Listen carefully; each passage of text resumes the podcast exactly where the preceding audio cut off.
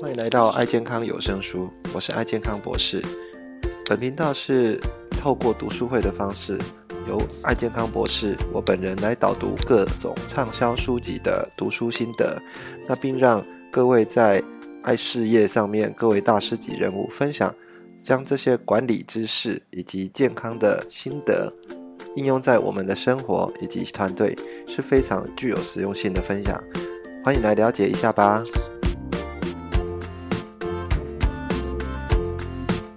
为什么是要选蒙格？哈，那蒙格，各位，我我再讲一下，他是呃巴菲特，然后巴菲特的的另外一个参谋，哈，也就是呃波克下的啊副董事长。那上礼拜我有讲讲说，哦，他的股票哈，他的股票的的价值是二十几万美金，哈，目前是二十几万美金。那更新一下哦，呃，收盘价哈，最近的收盘价是四十三万美金。所以各位算一下哈，如果你有一张。那个巴菲巴菲特他们公司的股票哈，那基本上就是可以呃呃有一些有一些钱了哈，有一些钱。那我们就来了解说，为什么这些人哈，他其实呃这么成功的一个原因是什么？那他有什么样的人格特质？所以我才选特别选这本书。那这本书我本身呃看了，目前看了第第二次哈，其实还是要稍微去理解一下，因为。他们的一个思维哦，其实都跟我们呃正常的一个思维都不太一样哦。那尤其是啊蒙格这个人哈，那这个人其实如果你要跟他当朋友的话，哦，可能你会不太习惯他的一个一个生活的一个运作跟一些模式哦，因为他呃通常很聪明啊，又很专注，但是。又有一点高傲哈，不太理人这样子。那事实上，很多人如果对他不理解他的话哈，那你会觉得说，这个人是像那种呃，很很多人会说啊，这个人是像一种孤狼这样子哈，就是只做自己的事情。哦，其实不是哈啊，因为他会很专注在他的事情上面。好，那我们回到呃一开始，蒙格他呃在少年时代的时候，那这本书一开始先叙述一下他的成长过程哈。然后他小时候啊，小时候呃。一一般的小朋友都会很会去呃，当然去玩了哈。他当然小朋友也是，但是他有一个特质不太一样。他特质就是他非常的爱看书哈。那爱看书到啊，只要呃有其他的旁呃家家人哈，旁边就住了一个医生啊，然后他就那个医生叫 Davis 哈，戴维斯医生啊，他就去啊戴维斯医生那边哦去看。常常看有关啊各类的书，尤其一些医学的书哈，他有在看。那医学书啊，他对于这些解剖学哈也非常的有兴趣。在一九三零年的时候啊，那些呃解剖学的一些内容，他其实也都有有在涉略。那每一次的圣诞节哈，那爸爸妈妈送给他的圣诞礼物，小朋友最喜欢收到圣诞礼物是什么？啊啊！可能是一些玩具啊，哈，或者是一些呃玩偶啊什么之类的哈。那呃，尤其最近可能大家都在呃准备那个交换礼物嘛。像我昨天昨天呃带小朋友去练练练舞蹈的时候，那那个小朋友的老师就拿了拿了一张通知单给我说，你要帮小朋友准备那个交换礼物哈。那我就突然想到蒙格了，我说因为蒙格小时候很喜欢。呃，交换礼物的内容是什么？他那爸爸妈妈送他是一些呃一些有关历史传记的书这样子。好，那送给他书的时候，他很快的就把这些历史传记把它看完哦，很开心这样子。那我在想说，如果我的小朋友送他一本那个历史传记当做交换礼物哈，那个圣诞礼物的话，我我我觉得嗯，会不会翻脸啊？哦，这是少年时期啊，很喜欢看书，而且呃，在一九三零年的时候，刚好遇到那个大萧条。啊，大萧条是呃呃战争前哈，这美国一个经济很大的一个衰退，所以大家哈呃可能就是很辛苦啊，很很多地方哈，就是打早一早起来就去扫地，啊扫一扫之后，为了干嘛？换了一个便当，早上一个便当可以吃这样。但是呃蒙哥他们家里其实呃是爸爸哈，其实都是律律师世家啦，啊尤其他的老。老他的爷爷哈，爷爷叫查理蒙格哈，跟刚好跟他呃他的名字一模一样，可能他爸爸为了要纪念纪念他这样纪念他的父亲就把他儿子起取名为查理蒙格。然后呃，遇到大萧条的时候，他发现很多人哈，其实呃在生活上是非常的辛苦的啊，不像他们家哈，呃大概呃还可以维持一定的水准。那他从此就看到说，哦，这个世界其实不是跟他一样的。那那一开小时候，他也去巴菲特的家里哈，呃呃，恩格斯特哈，恩格斯特是呃巴菲特的爷爷，哦，去那边打工哈。那恩格斯特刚好是一个啊极右派的啊极右派的一个一个崇尚者哈，他就是一个呃超级的资本主义者哈，他甚至认为说。呃，那个社会主义是邪恶的，那也就是这种想法话，他就是会有一种叫做惯老板的特性哈，甚至一开始就会有呃要求他的打工的这些人要缴出一些有关社会保险的这些基金哈。那蒙格在那个时候也是有学到哦这件事情哈。那啊，当然也学到很多的商业技巧，然后呃，慢慢的他们开始。呃，他开始长大，就是到一九四一年的时候，啊，可能在第一次世界大战的时候，他是进入到这个密西根大学。然后密西根大学主主要修修的是理科的一些学校，哈。那刚好在呃呃，刚好准准备到战争去嘛，哈。那时候世界大战嘛，然后他就被派到那个啊加州理加州理工大学，哈，这个是非常。呃，厉害的学校，其实他读的都是一个非常好的学校啊。加州理工大学学什么啊？学那个气象学，跟学热力学。为什么？因为他是空军嘛啊，他要本来在空军里面要提供一些相关的资讯。那这些知识其实都相当的复杂。那退伍之后嘞，呃，后来他爸爸因为家人家里是这个法学世家嘛。还是希望说他可以有机会可以去学法律，这样尤其哦他又这么聪明的小孩哈，那他爸爸就呃刚好呃他他他爸爸跟他阿公都有一点影响力啊，尤其是哈哈佛法学院的那个校长哈。那一般来讲，如果你没有修过本科啊，就好像我们现在现在的统测哈，那个大学考试也是一样。你如果没有修过本科，你要把那些本科的知识把它修完。但是你你你要入学的话，还是可以透过一些一些管道哈进去。那他爸爸就是稍微啊讲讲不好听一点，就是稍微关说一下哈，关说一下，让他进去念了哈佛法学院。那他进去开始。呃，也把他本科很快速的就修完哈，因为本人这个人，这个小朋友，呃，这个这个哈蒙格是非常聪明的人哈，一下子把这些呃之前还没学的这些法律的这些知识哈，也都把它全部把它补齐哈。结果他毕业的时候是呃，他们整个法学院呃前呃三百五十名里面的前十二名，然后前十二名就是前十二名毕业的啊，这是非常厉害的。好，那。各位看一下，说其实他这么成功的一个家世啊，这么成功的一个背景哈，那未来当然是无可限量。但是我们我们也不不要忘记说，其实呃人哈不是人生哈不是一时都是呃这么顺遂哈，这么风平浪静。他呃他在呃一。呃，二十几岁的时候结婚哈，那呃，第一个结婚，他的他太太叫 Nancy 哈，但是他再婚太太还是叫 Nancy 哈，我不知道为什么都都是 Nancy 哈，但是啊，他他很年轻的时候，因为呃跟他太太呃结婚之后也呃呃没有可能后来没有相处的很好，那就离婚了嘛哈。嗯，年轻就离婚了，而且跟第一任太太生了两个儿儿子，一个女儿哈。那儿子在他二十几岁的时候就罹患了呃血癌哈，就是白血病啊。罹患白血病的时候，呃，各位那时候这个血癌哈也还没有现在什么这癌症的一些疗法啊，所以几乎是不治之症。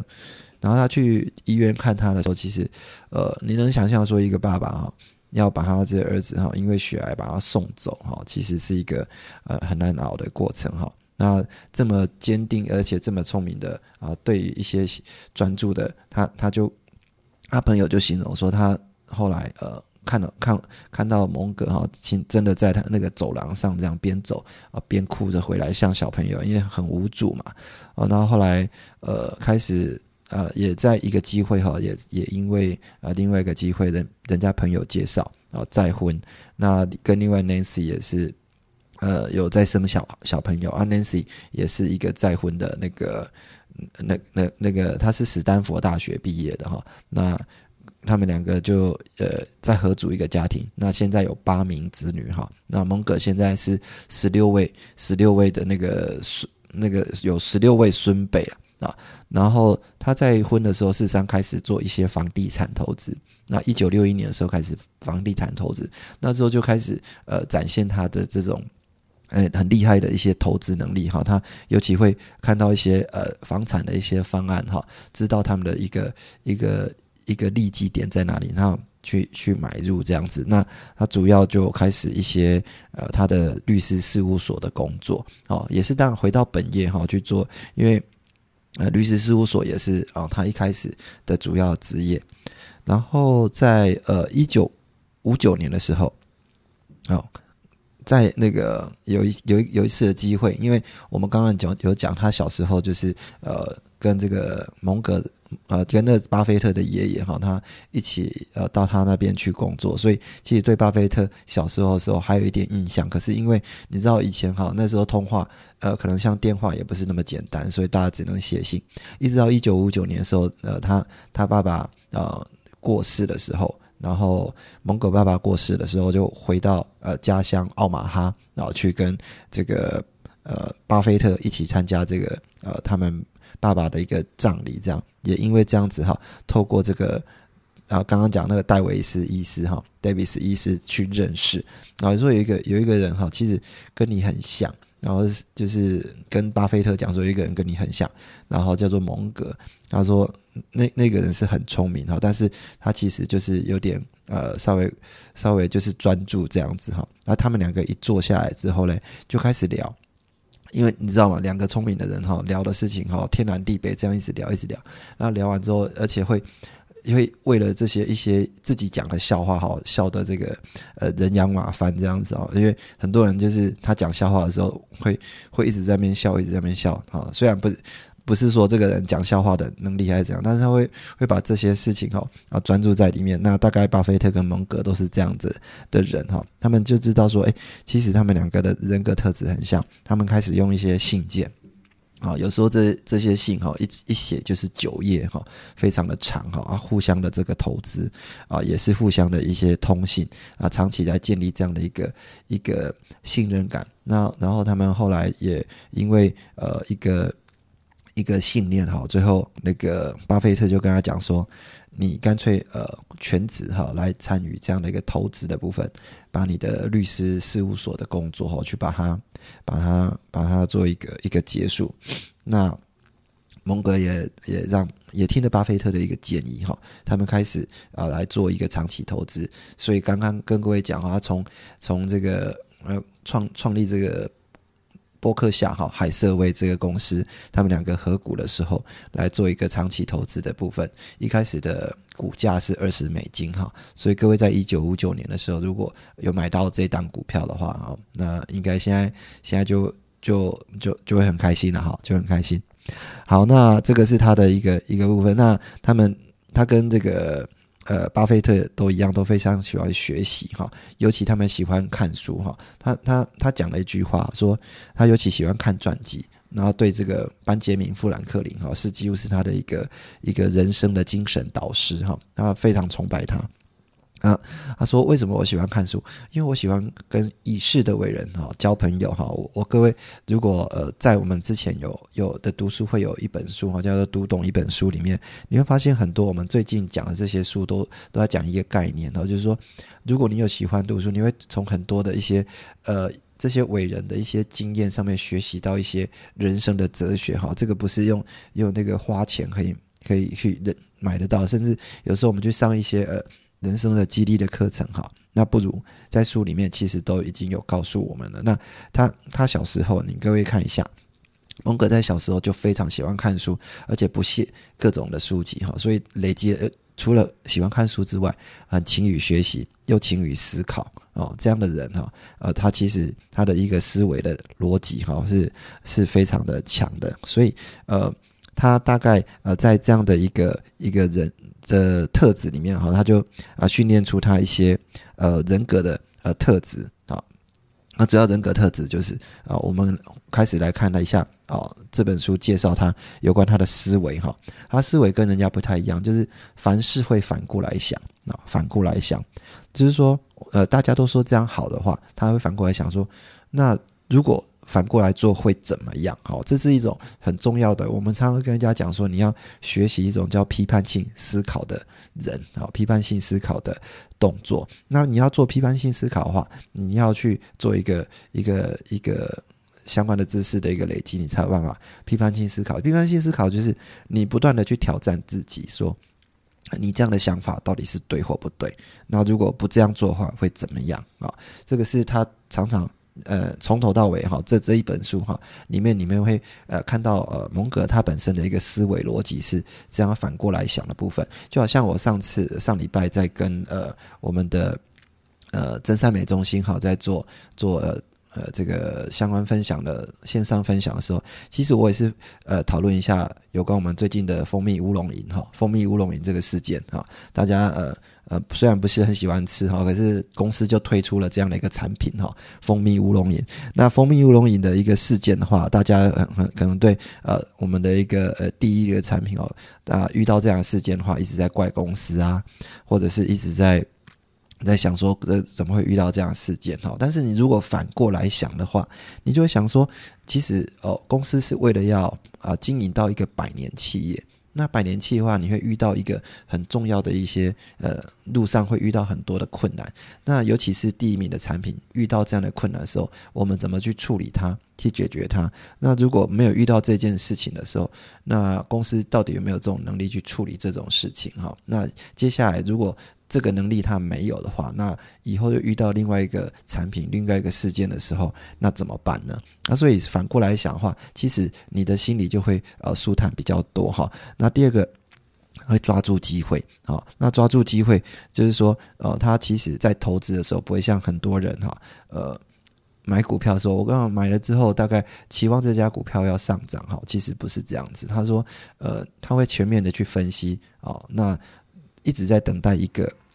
一个机会哈，那等到那个机会他看到的时候，他就会去紧紧去抓住哈，紧紧去抓住。那个跟我们人生也是一样哈，啊，你真正能遇到的一些重要的机会啊，让你翻身的机会其实不多。会遇到一些重要人哈，会来提供你一些意见，也其实不多。但是只要遇到这这个人的时候，你你知不知道他是一个机会？你知不知道他是一个重要的人？你知道他是你的贵人？那你知道的时候，你就要开始怎么样？啊，去抓住这个机会，去狠狠的去把它、把它、把它做一个学习哈。这个就是呃，他蒙格里面有几个重要点，就是你必须要人生哈，它有几个价值哈。第一个就是要准备啊，然后耐心，还有纪律跟客观哈啊，尤其是准备部分哈。那我们对于我们呃人生的一个路这么长哈，他说其实要不断的去准备，然后要有耐心去观察很多的事物，然后对。一些人生啊，或对一些你的决策以及你的决定要有纪律哈。然后最后，你对任何事情要客观的去看，尤其是客观是这件事情，就是反过来想。那如果外人在看我们的一个事件或者遇到一些事情的时候，他们会怎么看？你是从外界的观点来看哈，这个是他那个思维。第二个，他很重要的思维是多元思维哈，因为。多元思维就是要避免一种我们叫铁锤人效应哈。铁锤人效应，我们在前一本书啊，好几本书都已经外国人很喜欢讲这个概念了，就是说你呃，如果是一个专家的话。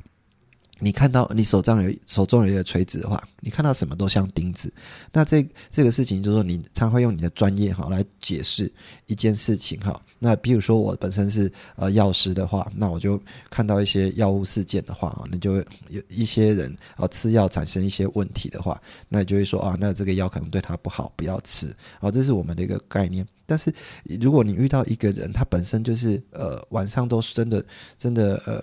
想要多睡一会儿哈，想要多睡一会儿，所以他要求这个呃，他真的在睡觉的时候，其实呃，让他心里可能会不不舒服啊，哈，可能会想到一些事情，要透过一些安眠药的部分来让自己比较好睡。但是你是药师，你就会跟他讲说啊，吃安眠药啊，对你身体不好什么之类。你没有从另外一个观点哈去去告去跟他思考说，哎，其实他心理上面哈，其实开始有一些依赖。那这个心理的依赖，其实不只是药物的问题哈。所以呃，这个是一个多元思维的一个概念，不要说只有用一个铁锤人的一个想法哈去看这件事情哈。我是以药师的例子哈来来举例，但是啊，多元思维是因为哦，他这个这个蒙格哈，他会呃。本身就涉猎了非常多的知识，比如说法律啊、理学啊、啊化学啊，哈，他他其实非常多的知识，还有一些商业的知识，他会做全面的分析之后再去做一个决定，哈，因为他知道说，其实现在很多的呃。不管是股市啦，或很多决定啊，它会来自于非常多的一些力量。那这些力量哈，不只是不只是你当眼睛所眼前所看到的东西，因为呃，我们大部分看到看到事情都是我们所能理解的，但很多事情其他是你不能理解，也正在影响你所看到的一些事件哈。所以你必须要有多元思维，然后去多参考很多人的一些想法意见，最后这些意见中整起来。然后这些知识中整起来之后，来做一个决定。好，虽然说现在的事件好，他把它自创一个理论。哈，在书本里面第七十八页，这是他呃蒙格他自己讲叫呃鲁拉帕鲁萨效应。哈，鲁拉帕鲁萨效应就是说，当一个事件哈会外面有四五种力量的时候，在往这个事件去推升的时候，它产生的一些共伴或者一些交互的产生的一个。一个效应哈，是你无法用一个单一理论去做一个诠释的哈。但是如果你没有多元思维的话，你就会直接用一个理论去去去去解释这件事情哈。那啊，另外就是呃，刚刚刚刚讲呃，他他的思维就是呃，会很反过来想哈，而且会很小心哈。他说啊，别人家每次都说哦，你要去做什么，你要去做什么啊？他他刚好是反过来说，你不要做什么，不要去做什么。才会那不要去做什么，最后发现说，呃，这样的一个一个决定出来之后，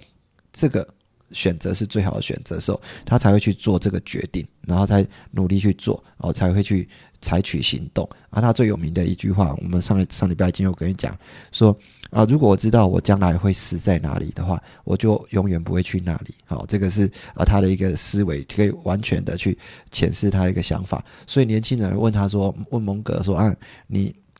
这个老人家说啊，你怎样才会成功？哈，他说哦，第一个很简单，不要吸毒啊，那也不要呃穿越马路，而且呃。尽量把你的呃身身体弄好哈，大概是是这些这些观念哦。但是人人家讲说啊你讲这不是废话嘛？但是但是你从这里面就知道说，其实蒙格有他的呃逻辑跟他的想法，很一些避免的事情。你如果要成功的话，你要先把自己顾好哈，其实是重要的一个点哈。那最后跟各位讲一下，呃，他开始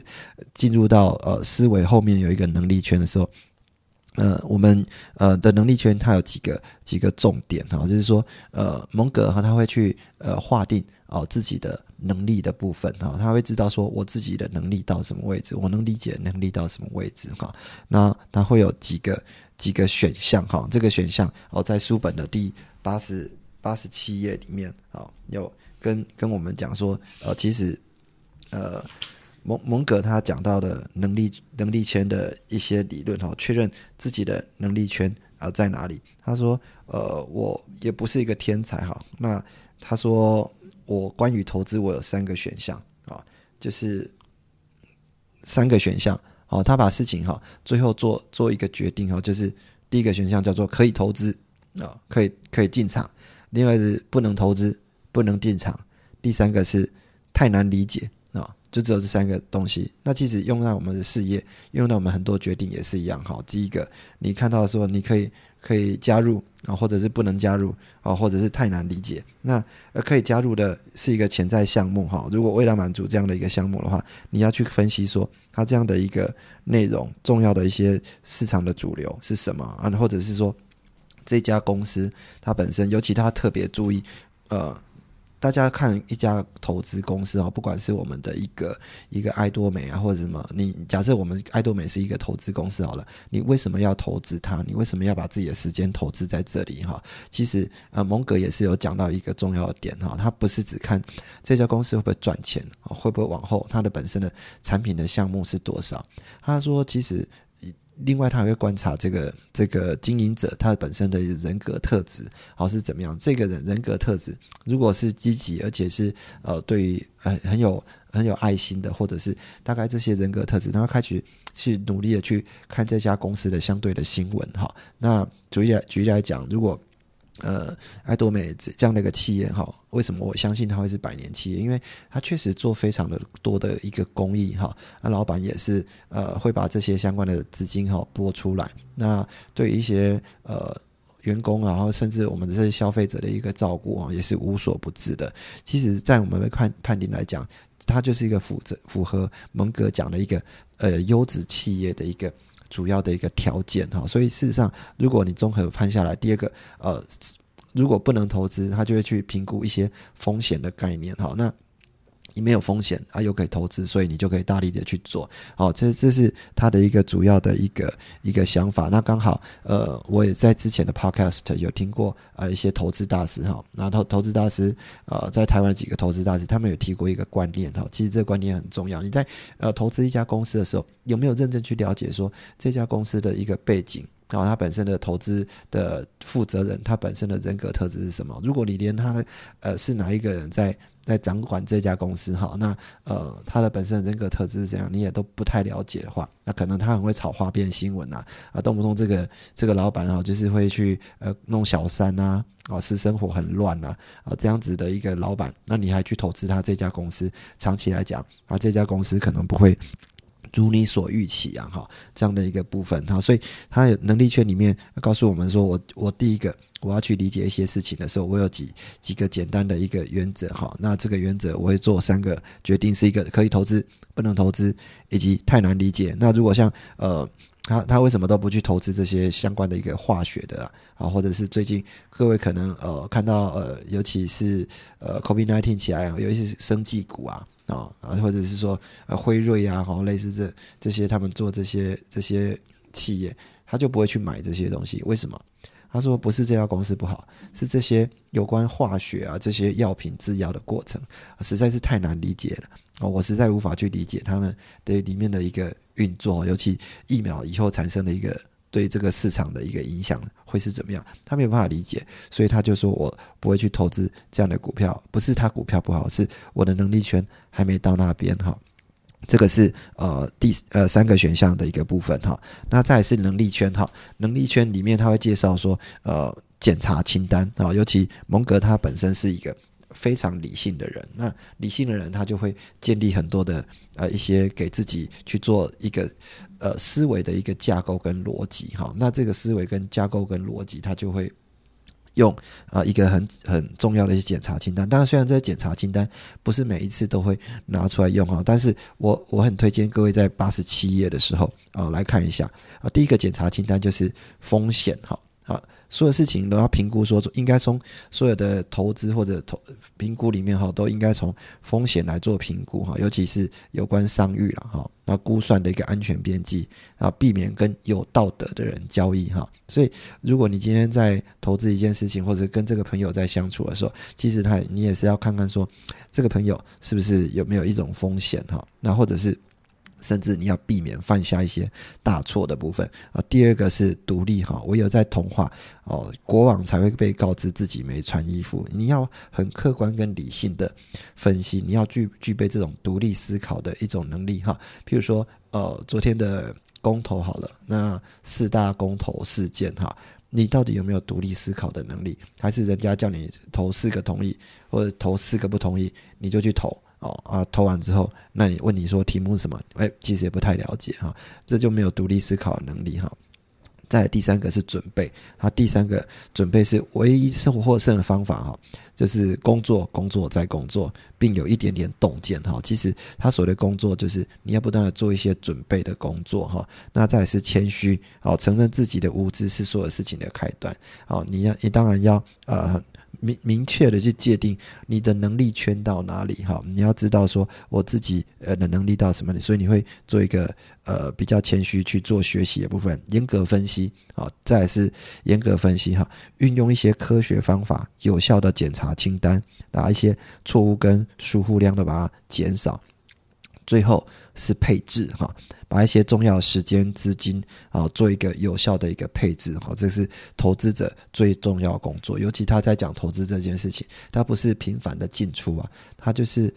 会不断的呃看自己要配置的一个股票啊，这个股票大概会落在什么地方。然后就会等待一个时机哈，就好像投球一样，棒球一样哈，在九宫格，你你知道棒球它本身这个投手会不断的投好球，投坏球，但是有一次他总会投一个失误球，他就在等这个失误球之后去大量买进，好，就是他也讲说是检查清单里面很重要的一个时间点，然后再是耐心哈。要有耐心，要克制我们天生好动的一些倾向啊。那呃，你你避免多多余的这些交易跟摩擦成本哈。那这是呃，他也是推荐我们要做这些。事那最后有一些决心了哈。当适当的时机出现的时候，你要果断的采取行动。各位，他讲这些话好像跟我们的成功八部曲哈，其实也有异曲同工之妙哈。你要做一些准备，也要有决心跟耐心。然后最后要专注哈，不要把事情搞复杂啊！记住你原来要做的事情是什么啊！不要啊！记住你的声誉跟诚信是最有价值的一个资产，因为你没做好，可能一瞬间就会化为乌有，而且要避免这些不必要的资讯的干扰。所以呃，蒙格他跟他相处过朋友哈，呃，不管是这个呃呃 Costco 的老板哈，那个或者是呃。Bill Gates 都有跟他相处过啊，甚至呃这些这些老板跟他相处时候，只有一个概念哈，他可能跟你聊天聊得很开心的时候，那聊到某个议题的时候聊得很开心哈，然后最后那议题结束之后，他可能也不会跟你寒暄说，哎，啊我要走了，再见什么没有，他就是转过头，他要进去电梯按下去，人就走了。哦，就觉得说这个这个人怎么这么没礼貌，就突然走了？没有，他其实是很专注跟你聊他本身在想的事情哈。他的人格特质就是这样子哈。那今天先跟各位聊一下哦，到这个部分哈，有关蒙格他的成长的过程，跟他所遇的一个能力圈，跟一些他的思维模式哈。然后不知道各位呃，对刚刚今天的讨论有没有一些要跟我们分享，或者是？我我有买书，然后我觉得对其中一一段内容，我觉得还蛮有趣的，就是呃，关于他小时候啊，就是他养了那个仓鼠，然后 我看到这，我觉得还蛮好笑，就是他人格特质，他说这时候他就会拿仓鼠来跟其他孩子进行交易，而且他的谈判能力就是他可能可以换到更大只或颜色特别的仓鼠，可是就是。他那时候养到仓鼠，居然养了三十五只，然后因为盖在地下室，然后那个仓鼠那个实在太臭了，他母亲就叫他不要再养了。对，然后 我觉得很好笑，他就说里面还提到说，妹妹还记得说，在蒙格放学回家喂这些仓鼠之前啊，因为他们会饿嘛，然后就是会一直哀嚎，那三十几只一起叫的画面，我我觉得超好笑。只是我我觉得。他从小就是会有这种特质，就是说，哎，他很聪明，可以去，就是去跟人家谈判，说换到他所要的东西。那我就想到说，小时候，哎，我们家四个孩子啊，然后我妹妹是最会存钱的，然后我们家的小孩都偶尔会跟他借钱，然后我就想到说，我自己理财部分，我如果小时候就学习跟我妹妹一样的话，我应该现在会会更好的，就是会管理自己的钱。对，因为他甚至讲到说，我我最近跟我妹聊天才知道说，原来他高中时期，他为了存钱，他每天早上就是一个馒头跟一杯豆浆，三年来都吃一样的，所以我就很佩服他，就是为了就是自己想要的东西，或者是他为了存钱，那他就是可以一直坚持做一样的事情。对，所以我觉得这个是像我那时候都不太懂啊，以以前比较及时享乐型的，所以现在的话，其实就是要慢慢培养说自己。一些好的习惯，就像之前孟姐老师推荐我们看的一些书一样。对 我只是觉得看到这一段太有趣了，想到我妹。那我分享到这边，谢谢孟姐老师。我觉得其实刚刚就是除了蒙格呃的生平之外啊，我觉得其实在那个孟姐老师在跟我们分享的时候，让我想到李胜渊博士常常讲的哦，我们要有勤快的手脚，然后要冷静的头脑。然后还有温暖的心哈，其实我觉得蒙格在很大部分呢，只是很展现出他冷静的头脑，然后呢很勤快的来学习，去收集很多的资料，然后来决定投不投资这件事情。我我觉得很多事情都可以，呃呃，就是用这三三点来来理论，因为不管在理性的人，或者是在呃怎么呃怎么样，好像。就是很可以决议的事情的状况下，我们还是要保持着很温暖的心。所以我觉得可能读读到后面的话，其实你还是可以发现，即便蒙格他就是这么理性的人，他应该还会有一些呃，可能是呃做善事的部分哈。所以我会觉得，其实李胜渊博士呃之所以可以为什么可以用这些这三短短三句话来总结呃做爱多美的一个态度哦，应该也是列举。摄取了非常非常多多元的知识哈，那我会觉得说，在那个刚刚呃孟琪老师讲的八十七页呃那个部分啊，其实呃在九十应该是说在九十一页那边，我发现呃其实我自己也犯了很多以前过去常常嗯会犯的错误，比如说他说从人类投资以来啊，就是我们都一直在寻找能够快速致富的神奇公式或捷径嘛。其实，呃，会员这样一路砸了很多钱的经验走来，其实真的没有什么叫做神奇的 快速支付的神奇公式哈。对啊，所以说，呃，我觉得在多元的，就常常我们就是，嗯，好像花很多时间哦，比如说我们就每天牺牲，呃，不，星期天牺牲早上时间来听梦师大师讲很多本书，看起来好像就是。都不相关嘛？什么为什么那叫卢拉帕鲁萨效应？哎，但是有的时候，就我我刚刚其实有点想要把它叫阿萨布鲁效应，你知道吗？就好像读的叫什么啊，都都跟我们现在在走的路，或者是好像没什么相关。但是其实你会发现哦，借由这样多元的学习，还有这样多元的吸收，即便只吸收这边吸收一点，那边吸收一点，那边吸收一点。但在重要的时刻啊，全部加起来，哎，用起来好像又很厉害那种感觉。最起码，哦，我们在外面，我们讲得出，哦，那个蒙格曾经讲过那个什么卢拉帕路沙效应，即便别人听不哩哩共享，哦，但是好像听起来就是很厉害那种感觉，然后就会很尊重你哦。那所以说，我会觉得，嗯，总结啊，就是。呃，我我觉得有的时候啊，我们在爱多美这条路上啊，呃，可能我们没有比人家聪明，但是如果我们愿意就是呃学习，然后就是耐心的等待，然后也愿意坚持走在这条路上，我会发现，呃，其实只要你愿意每天踏出一小步，三百六十五天之后呢，你就会比不愿意踏出这个脚步的人，哦，然后呢，就是进步更多。好，就是这样子。以上今天的呃心得分享，谢谢大家。好，那今天跟各位先聊到这边哦。那我们下礼拜同一个时间再跟大家在线上再相相见。好，OK，先这样，拜拜。感谢你收听爱健康有声书。这期的节目是不是非常精彩呢？如果你对我们的节目有任何的想法或者意见的话，都欢迎给我们按赞以及五颗星的评分，并到我们的。频道下面留言，也欢迎您到我们的爱健康博士的网站来给我们留言以及鼓励。爱健康博士的网站，你只要在 Google 上面搜寻“爱健康博士”，就可以到我们的网站以及脸书上给我们按赞跟评分，以及给我们相关意见。谢谢大家的收听，那我们下次再见喽。